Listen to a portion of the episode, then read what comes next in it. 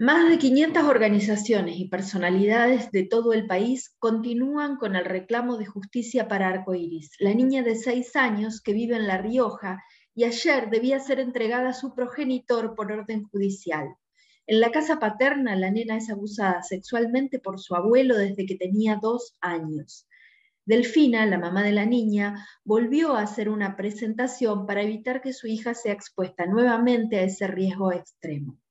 Giselle Videla, abogada del equipo de trabajo Justicia para Arcoiris, detalló el peligro que corre la nena.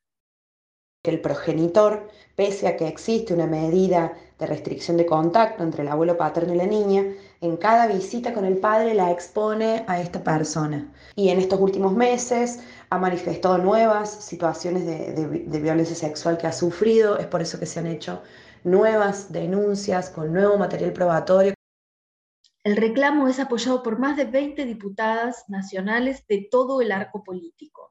La diputada nacional del Frente de Todos, Mónica Macha, planteó la responsabilidad del Poder Judicial de La Rioja en la vulneración de derechos de la niña. Un Poder Judicial que es absolutamente, de algún modo, eh, cómplice, o, o mejor dicho, responsable de esta situación, donde lo que aparece es en de algún modo un encubrimiento del abuso sexual.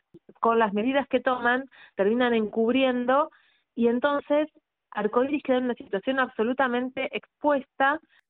El equipo de trabajo Justicia para Arcoiris exige al asesor oficial de niños, niñas y adolescentes del Ministerio Público Pupilar, Pablo Cubillo, al juez de la Cámara Civil y Comercial Cuarta y a la jueza de Violencia de Género y Protección Integral de Menores de la provincia de La Rioja, Jessica Díaz Marano, que tomen medidas urgentes de protección para cuidar la vida e integridad psicofísica de la niña. Solicitan además la intervención directa de Marisa Graham, defensora de niñas, niños y adolescentes de la Nación.